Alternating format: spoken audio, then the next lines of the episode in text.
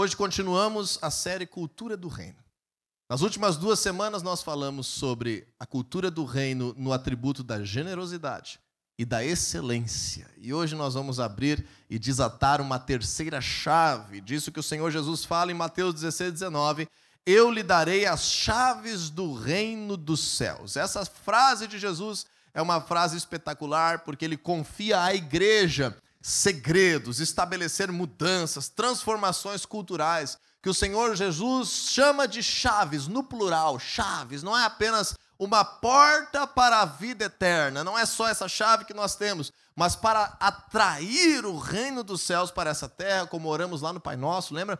Venha a nós o vosso reino, seja feita a tua vontade aqui na terra, assim como é nos céus. E a igreja recebe do Senhor Jesus essas chaves e a palavra de Deus, os seus princípios, o Senhor Jesus ressignificando tantos princípios, escrevendo nas nossas mentes, nos nossos corações, tirando isso como uma religiosidade, colocando como uma cultura estabelecida na nossa vida, na nossa casa, na nossa nação, Muitas são as chaves do reino dos céus que nós traduzimos nessa série agora, chamando de cultura do reino. O que, que nós precisamos nos preocuparmos em causar uma cultura do reino aqui na nossa casa, aqui na nossa cidade, aqui no nosso povo, nesse tempo da história que nós temos vivido. E hoje vamos falar dessa terceira chave, que é a chave da esperança.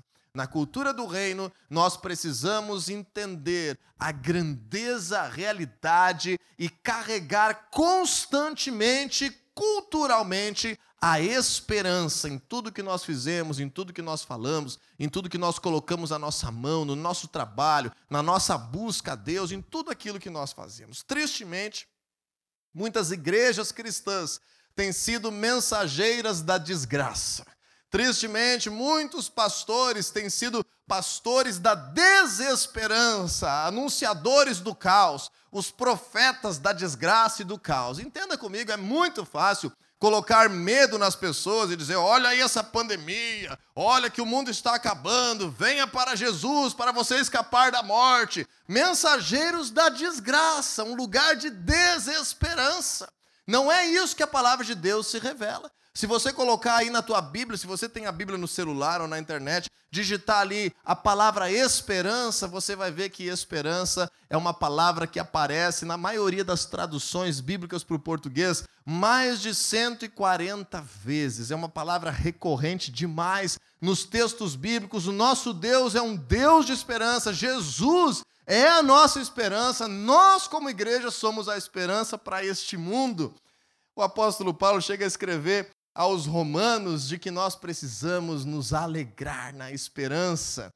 E nisso que nós vamos focar hoje a nossa mensagem. Em primeiro lugar, eu preciso te dizer, como o apóstolo Paulo escreve aos Romanos no capítulo 8, que esperança que se vê não é esperança. Então, quando estamos falando de esperança, estamos falando de coisas invisíveis, estamos falando de realidades futuras, estamos falando de como cristãos, como filhos de Deus, termos uma visão daquilo que Deus vai fazer para melhor, termos uma visão daquilo que a palavra de Deus promete como transformação para a nossa realidade. E assim nos tornamos pessoas esperançosas. Nós não podemos nos decepcionarmos com a realidade, jogar a toalha, como diz aí no vocabulário das lutas, entregar os pontos, como diz aqui no Rio Grande do Sul. Nós, como cristãos, somos aqueles que carregamos esperança. Então, em primeiro lugar, a esperança não se vê. Esperança que se vê não é esperança. Esperança é uma expectativa de um futuro diferente. Como diz já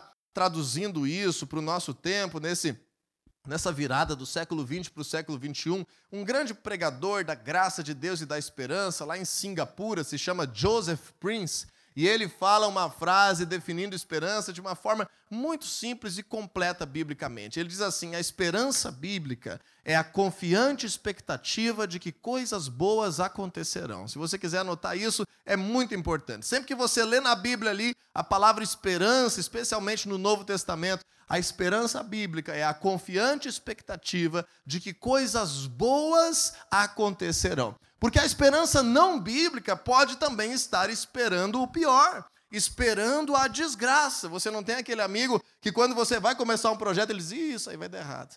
Não, isso aí não vai funcionar. Não, eu acho que vai cair, eu acho que vai quebrar, eu acho que não vai dar certo. Porque nós podemos ter também uma esperança negativa. Mas a palavra de Deus, quando apresenta o tema da esperança para a cultura do reino, entendemos que é a confiante expectativa, uma expectativa de futuro, de algo que eu confio, porque eu não estou vendo, de que coisas boas vão acontecer, de que a realidade vai mudar. E por causa disso, o apóstolo Paulo nos fala, nos ensina lá em Romanos 12, 12, alegrem-se na esperança. Porque quando nós estamos diante de uma situação difícil, quando nós estamos enfrentando uma enfermidade, quando nós estamos diante de uma situação financeira difícil, quando nós estamos atravessando uma pandemia como esta, quando nós estamos diante de uma crise social, diante de uma guerra civil, diante de dificuldades que a vida se coloca, diante de um desemprego, diante de um conflito relacional dentro de casa, de uma forma que não está sabendo lidar com os filhos, lidando com o vício, qualquer coisa. A palavra de Deus está nos dizendo: você não precisa viver triste. Você não precisa se abater, você não precisa colocar os teus olhos naquilo que está dando errado. O apóstolo Paulo nos ensina: alegre-se na tua esperança. Encontre alegria na expectativa do que está por vir. Se alegre, às vezes, não pela realidade. Às vezes a realidade não tem motivo para nos alegrarmos. Mas a esperança, como uma cultura, faz com que nós possamos ser pessoas mais leves, mais vivas, mais abundantes, mais alegres, porque podemos nos alegrar por aquilo que esperamos, por aquilo que é a nossa expectativa, confiante de que coisas boas irão acontecer. E quando nós vamos entrando na palavra de Deus, eu ainda estou pincelando e vou te pedir para tu abrir pelo menos uns três textos fundamentais da Bíblia.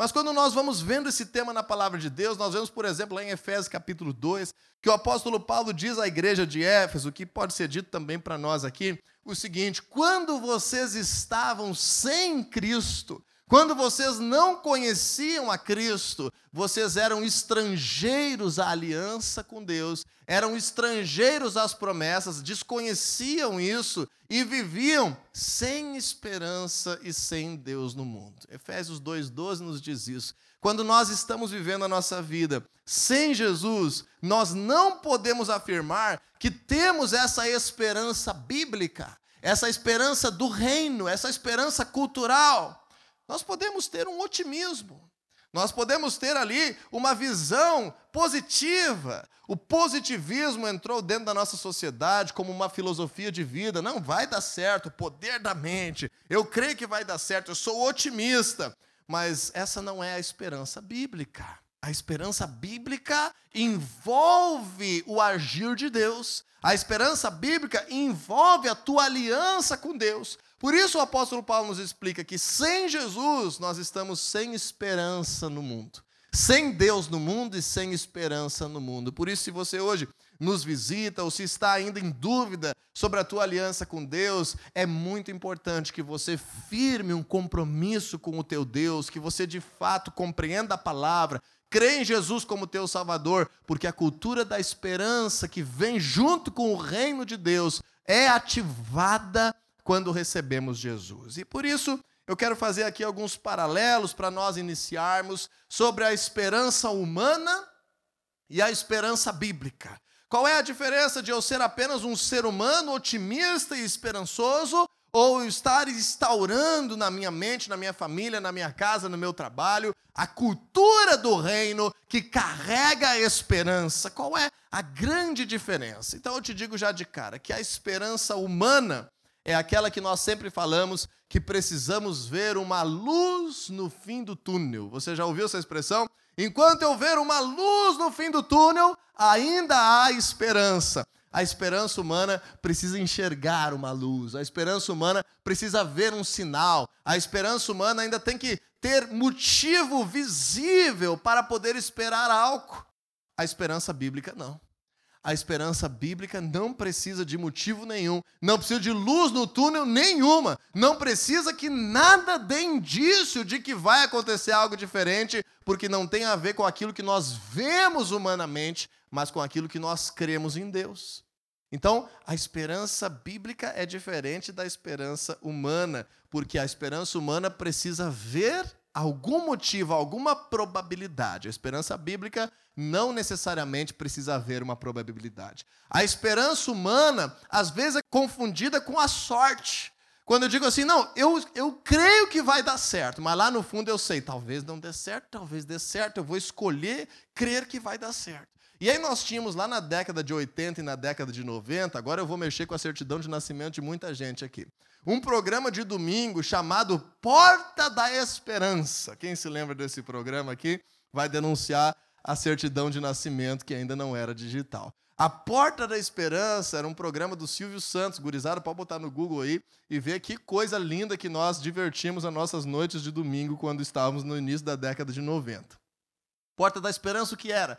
Era um programa de auditório em que o Silvio Santos recebia a carta das pessoas. E as pessoas, com esperança de que ele pudesse resolver o seu problema, mas ele não prometia nada. Ele dizia: Olha, é a porta da esperança, pode acontecer e pode não acontecer. Então a pessoa dizia: Seu Silvio Santos, faz 20 anos que eu não vejo meu pai, ele mudou para outro estado, eu gostaria de encontrar o meu pai. Senhor Silvio Santos, eu precisava ter uma casa, minha casa pegou fogo, foi destruída, foi roubada, eu queria restituir, gostaria de ver se alguém podia doar alguma casa para mim, alguma coisa para dentro de casa. Silvio Santos, o meu sonho é conhecer o Chitãozinho Chororó. Não sei se a gurizada sabe quem é. Mas naquela época era gente famosa que estava na televisão, dupla sertaneja. E aí o Silvio Santos tentava contatar para ver se o Chitãozinho Sororó aparecia. E levava aquela pessoa lá naquele programa de auditório, e a pessoa ia lá na frente do Silvio Santos, mostrava aquela carta e ficava olhando para aquela porta. E daí fazia todo aquele, aquele drama em cima, tinha intervalo comercial no meio. E daqui a pouco voltava e dizia: então que se abram as portas da esperança. E aí, uma baita de uma porta lá no programa de auditório do Silvio Santos se abria, e às vezes se abria e não tinha nada. Às vezes se abria, aquele famoso estava ali, que o cara era fã. Às vezes se abria, aquele familiar distante foi encontrado. Às vezes se abria e alguma empresa tinha doado aquela, aquele bem material que a pessoa precisava. Então, era uma coisa assim da esperança humana. Vocês estão entendendo? Que é meio que sorte ou azar. Eu até tenho esperança, mas ele não me prometeu que vai fazer.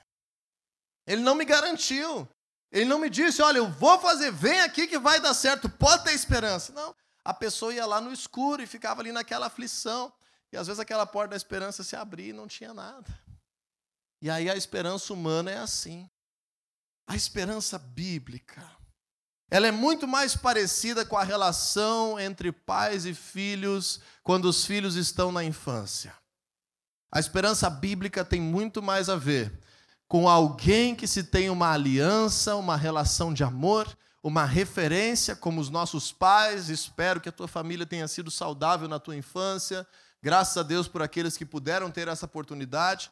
Do teu pai chegar para ti e dizer: Filho, pode ficar tranquilo, que hoje de noite eu vou trazer aquilo que tu está pedindo. Olha, fica tranquilo, calma, que agora quando virar o mês, vai receber, tu vai ganhar isso que tu está pedindo. Olha, filho, fica descansado que lá no Natal o pai vai te dar isso. E aí a criança se enchia de esperança. Mas é uma esperança diferente agora. É uma esperança baseada na promessa do seu pai. Então ela sabe que o pai é poderoso, que a mãe tem recurso, que a palavra vai se cumprir, que existe uma relação de carinho, de amor e que essa promessa vai ser cumprida na confiante expectativa e no poder que existe naquele mais velho, naquele pai, naquela mãe. Consegue entender a diferença? Agora a gente cresce, a gente deixa de ser criança. E agora que você atinge a maioridade, papai não promete mais trazer o Kinder Ovo quando chegar, agora você tem que trabalhar para comprar. Agora que você cresce e vira maior de idade, a mamãe não vai ver se a tua luz está atrasada, se você tem dinheiro para cumprir as tuas obrigações, porque você se tornou uma pessoa adulta. Então, agora na fase adulta, nós temos a tendência de perder aquela esperança, aquele tipo de esperança, porque nós não podemos contar com outras pessoas que vão ter aquele tipo de relacionamento conosco. Às vezes a gente acha que pode contar com o chefe na empresa para isso, às vezes a gente acha que pode contar com o professor na escola para isso, às vezes a gente acha que pode contar com um amigo para isso, e enchemos de esperança e daqui a pouco nos decepcionamos porque essa pessoa não tem um compromisso de fato conosco, é um compromisso mútuo. E se nós não fazemos alguma coisa, se ofendemos de alguma maneira, se deixamos de fazer algo, aquela esperança é vazia. E o que que isso causa na nossa sociedade? Adultos sem esperança. Pessoas que têm apenas um pensamento positivo, têm apenas um otimismo, na melhor das hipóteses, alguns nem isso têm. Porque nós não podemos mais agora, como adultos, independentes, responsáveis pela nossa casa, estar esperando que alguém esteja alcançando favor ou realizando algo, cumprindo a sua palavra. Nem mesmo os nossos pais, depois de que somos adultos, nós não podemos ter essa esperança, porque agora é algo que realmente faz parte da maturidade assumirmos as respostas para a nossa vida. E por vezes nem mesmo os pais daqueles filhos pequenos conseguem resolver. Às vezes é um problema de saúde, às vezes é um problema de divórcio, às vezes é um problema de desemprego, e que agora aquela esperança começa a ser frustrada. E o que, que isso causa? Uma sociedade desesperançosa. E por isso nós, como cidadãos do reino de Deus, como cristãos, precisamos ser mensageiros da esperança, portadores de esperança e transformar a nossa cultura na cultura do reino de Deus, numa cultura de esperança. Agora sim nós vamos entrar na Bíblia. E eu gostaria de te convidar a abrir o texto de Romanos, capítulo 4, versículo 18. Abra comigo Romanos, capítulo 4, versículo 18. E nós vamos aprender o que é essa esperança bíblica. O que é essa cultura do reino de esperança que nós precisamos ter e carregar como cristãos? Romanos 4,18, a palavra de Deus diz o seguinte: Abraão contra toda esperança, em esperança creu. Vou ler de novo para você entender. Abraão, contra toda esperança, vírgula, em esperança creu, tornando-se assim pai de muitas nações. Preste atenção nessa expressão agora, sublinha na tua Bíblia aí se você quiser. Como foi dito a seu respeito assim será a sua descendência. Aqui nós vemos o retrato bíblico disso que eu estou te falando. Abraão estava com 75 anos de idade, foi gerar Isaac aos 99 anos de idade. Então Abraão já não tinha mais esperanças humanas. Consegue me entender isso? Abraão não tinha esperança humana. A esperança não tinha luz no fio do túnel. Não havia, além do problema de saúde, de esterilidade, tinha o problema da idade que estava passando. E já haviam passado 24 anos. E Abraão, humanamente, não tinha nenhuma esperança. Por isso que a Bíblia está nos ensinando aqui. Contra toda esperança, aí você poderia fazer até uma flechinha na tua Bíblia, humana, em esperança bíblica, ele creu. São dois tipos de esperança que está falando aqui. Contra toda a esperança humana, na esperança do reino, na esperança bíblica, é que ele escolheu se apegar e crer. E qual é a diferença dessa esperança bíblica? Qual é a diferença dessa esperança de Deus, essa esperança da cultura do reino? Como diz ali na sequência do versículo. Ele tornou-se assim pai de muitas nações, porque ele creu na esperança bíblica. Mas olha a chave que está aqui agora nesse texto. Como foi dito a seu respeito. Diga assim comigo: Deus disse para ele. Deus disse para ele, Deus diz para nós e Deus diz para ti. Então a esperança bíblica, a esperança da cultura do reino, esse é o primeiro aspecto que nós vamos aprender nessa ministração. Ela é originada em uma promessa. A esperança vem de uma promessa. Essa é a primeira chave que você precisa entender para diferenciar a esperança humana, o otimismo, o pensamento positivo, a luz no fim do túnel, da esperança verdadeira e bíblica da intervenção de Deus e do estabelecimento da cultura do reino nessa terra. A esperança, ela é originada em uma promessa. Veja comigo de novo o versículo 18 de Romanos 4, que você está com a tua Bíblia aberta. Abraão, em esperança, creu, como foi dito ao seu respeito. Qual é a promessa que tem ali? Está entre aspas, não é Paulo que está escrevendo, ele está citando, entre aspas, a promessa que Deus havia feito a Abraão. Que promessa Deus havia feito a Abraão? Assim será a sua descendência. Quando ele diz lá, olha as estrelas do céu, olha as areias do mar, vê se você pode contar, assim será a sua descendência. Agora o apóstolo Paulo está nos explicando um tempão depois. Abraão não tinha mais esperança humana, mas na esperança de Deus ele escolheu crer e confiar, por causa que havia uma promessa. E de acordo com a promessa, assim foi, ele se tornou pai de muitas nações. Com esse primeiro aspecto, eu preciso te dizer que se nós somos cristãos esperançosos, nós precisamos conhecer e agarrar as promessas de Deus para as nossas vidas. Por isso nós cantamos dessa forma essa canção hoje e fiz questão de conduzir a nossa oração desse jeito. E eu te pergunto hoje, quais são as promessas bíblicas que você está agarrado, apegado, que você sabe que Deus prometeu para a tua vida e que tem sido motivo de oração, que tem sido motivo de fé, que tem sido motivo de expectativa confiante de que Deus irá fazer. Para isso nós precisamos mergulhar na palavra de Deus. Nós precisamos deixar Deus falar conosco. Nós precisamos saber, para esse momento que nós estamos vivendo, qual é a promessa que existe para esse momento que estamos vivendo. Agora, Camila e eu estamos gerando o nosso primeiro filho, pode nascer essa semana. Quais são as promessas que existem para os filhos que são gerados? Se você está atravessando uma dificuldade financeira, qual é a promessa da Bíblia que existe para a dificuldade financeira? Qual é a promessa de Deus que existe para a tua saúde? Qual é a promessa que existe para a nossa nação? Qual é a promessa que existe para esse momento que você está vivendo? Porque se nós não tivermos uma promessa, nós podemos estar na igreja usando a esperança humana. Se nós não estivermos conhecendo e apegados a uma promessa, como você vai dizer que tem a esperança bíblica se isso não está vinculado a algo que Deus prometeu que vai fazer? Então, esse é o primeiro alerta. A esperança é gerada por uma promessa.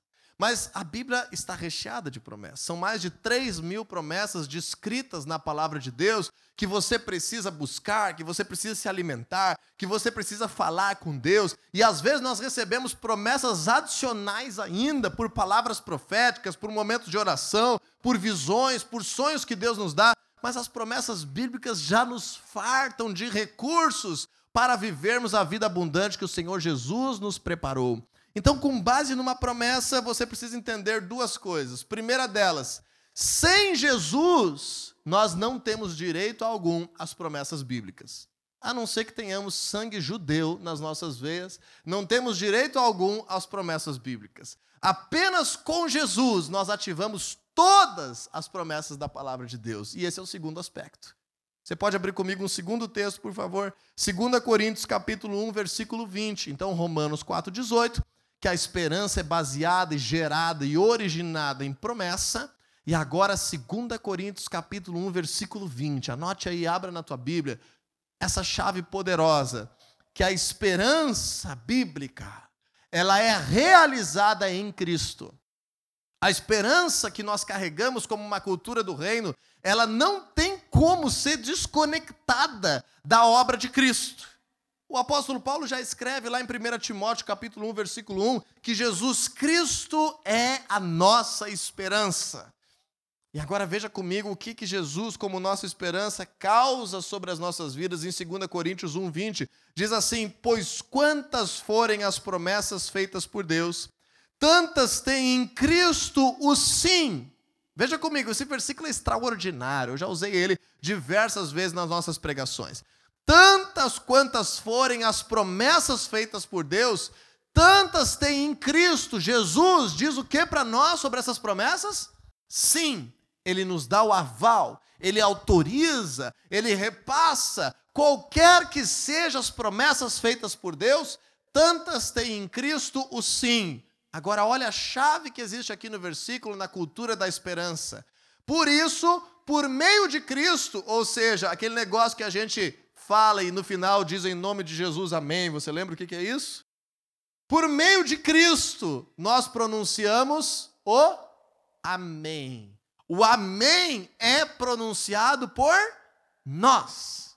Então Jesus dá o aval, mas quem tem que ativar isso nas nossas vidas quando cremos em Jesus, por meio dele, por meio de oração, por meio de esperança, por meio de fé, quem é responsável por pronunciar esse amém? Você. Você e eu. Então, não é porque Jesus morreu na cruz que automaticamente as promessas de Deus passam a se cumprir na minha vida. Não é. Não é porque Jesus ressuscitou que ao natural as promessas de Deus começam a acontecer na minha vida. Não é. A Bíblia está dizendo, as promessas de Deus em Cristo têm o sim para nós. Agora, por meio dele, em nome de Jesus, eu preciso pronunciar o amém. O amém para quê? Para cada uma das promessas da palavra de Deus. Para cada momento que eu estou vivendo.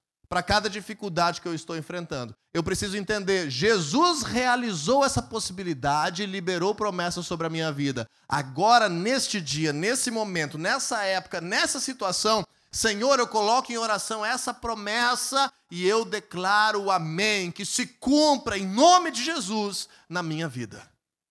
Então, não é tão difícil da gente entender. Primeiro, nós precisamos basear a nossa esperança nas promessas.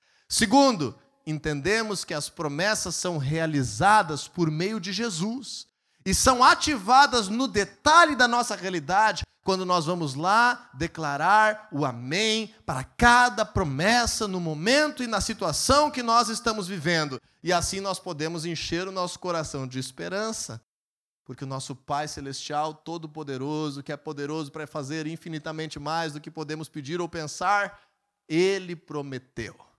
E se Ele prometeu, nós já cantamos aqui, Ele é fiel para cumprir tudo que me prometeu tudo que te prometeu, tudo que nos prometeu.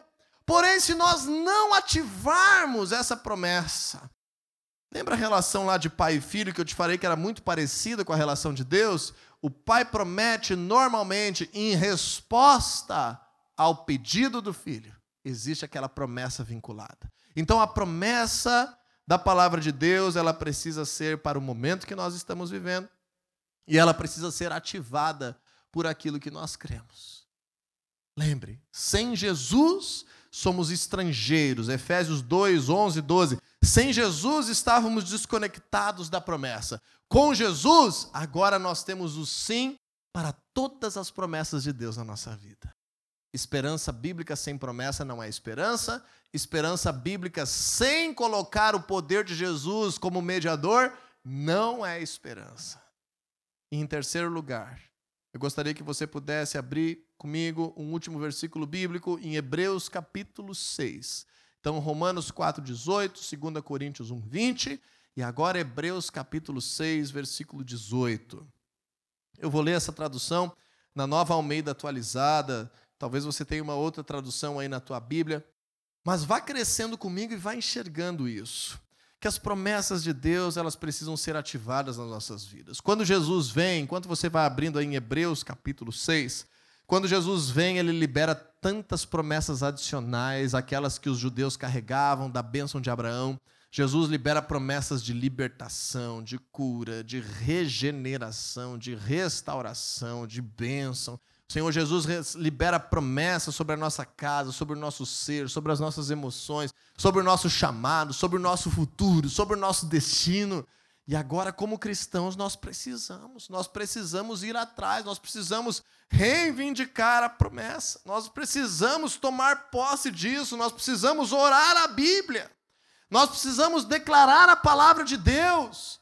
Porque se nós não declaramos a palavra de Deus, se nós não conectamos as promessas, sempre vamos estar naquele dilema. Será que Deus não fez porque não é a vontade dele? Ou será que Deus não fez porque não chegou o tempo ainda? Ou será porque eu não estou orando direito? Ou será que Deus não fez porque eu não estou crendo? Ou será que existe um pecado na minha vida? A gente sempre vai ficar naquele dilema. Agora, quando nós temos uma promessa de Deus, É só orar em nome de Jesus e ter confiante expectativa. Não precisa ter nem luz no fim do túnel. É uma esperança bíblica. E por último, é o resultado disso para o dia a dia da tua vida. Eu não sei se você é uma pessoa que facilmente é abalado, abalada, que facilmente muda de humor, que facilmente tem vontade de desistir de tudo, que facilmente acaba deixando uma porta aberta para tristeza, para depressão, para o medo. Essa é uma chave para a tua vida, da palavra de Deus.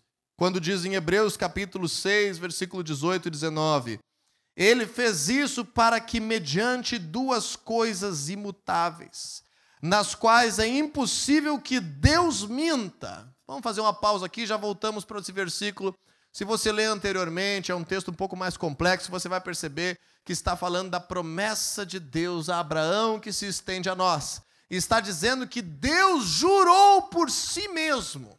Então, o escritor de Hebreus está explicando que os homens tinham o hábito de jurar por alguém superior. Jesus nos ensinou: não faça juramento, que a tua palavra seja sim, sim e não, não. Mas havia essa cultura de jurar por alguém superior. Então ele diz assim: Deus não tendo alguém superior para jurar, ele jurou por si mesmo. Então o apóstolo Paulo está explicando: se é impossível que Deus minta, e ele ainda jurou por si mesmo, ele está nos prometendo duplamente. Entendeu? É isso que ele está dizendo com essa expressão. Vamos ler de novo. Ele fez isso para que, mediante duas coisas imutáveis, ou seja, a própria palavra de Deus e o juramento que ele fez por cima, nas quais é impossível que Deus minta, olha o resultado. Nós, veja aqui, ó, que já corremos para o refúgio, que já estamos crendo em Cristo, que já nos aproximamos de Deus, que já cremos numa aliança com Ele, tenhamos forte alento para tomar posse da esperança que nos foi proposta. Veja como o escritor de Hebreus nos explica isso que você e eu podemos ser cristãos e estarmos instáveis. Podemos ser cristãos e viver uma vida que se abala. Porque agora nós precisamos entender a palavra de Deus e tomar posse da esperança que nos foi proposta. Se você crê em Jesus, a palavra de Deus te propõe essa esperança. O que, que nós precisamos agora? Tomar posse, agarrar ela, viver com isso, fazer disso uma cultura na nossa vida. Então ele diz assim: agora que nós já corremos para o refúgio, tenhamos forte alento para tomar posse da esperança que nos foi proposta. E o versículo 19 diz assim: temos essa esperança por âncora da alma, segura e firme. Essa esperança, quando você toma posse, ela se transforma no quê? Em uma âncora para nossas almas, segura e firme. O ano passado preguei uma palavra sobre isso. O título era Âncora da Alma. Se alguém estava no culto, vai se lembrar. Temos lá nas nossas mídias sociais também, nas nossas redes digitais. Mas esse é o terceiro aspecto que eu quero enaltecer sobre a esperança bíblica.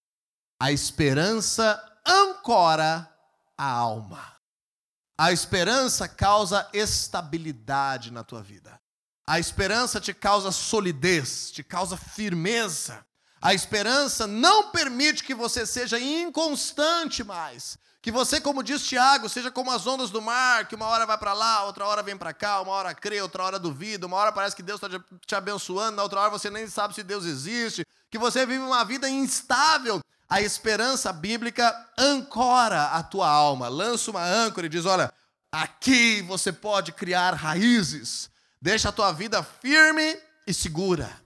Então veja, o primeiro aspecto, a esperança é originada na promessa.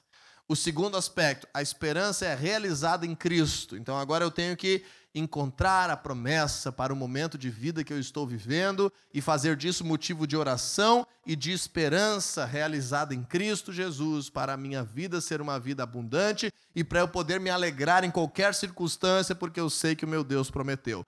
Quando eu faço isso, o resultado de uma cultura de esperança, o que é? Que nós nos tornamos pessoas firmes, seguras, ancoradas, estabilizadas, enraizadas. Não importa se tem pandemia, não importa se tem doença, não importa o que tiver, a nossa vida está firme, porque a esperança bíblica não nos decepciona. Romanos capítulo 5 nos diz: a esperança não nos decepciona, porque Deus derramou nos nossos corações o Espírito dele. Então entenda isso e viva uma vida diferente.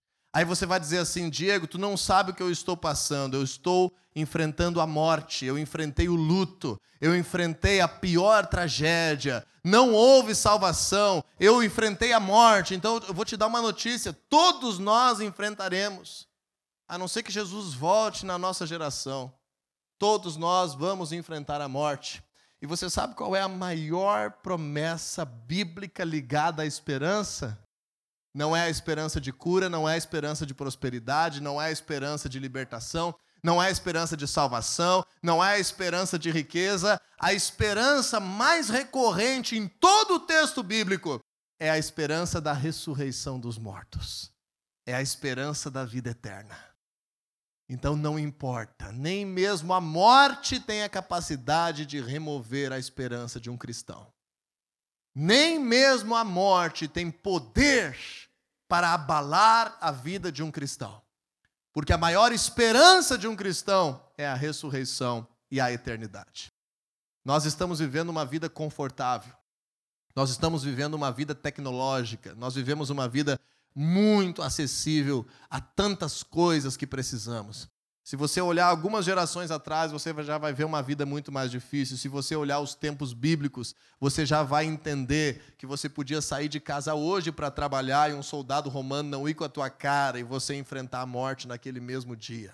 A maior esperança bíblica é contra a morte.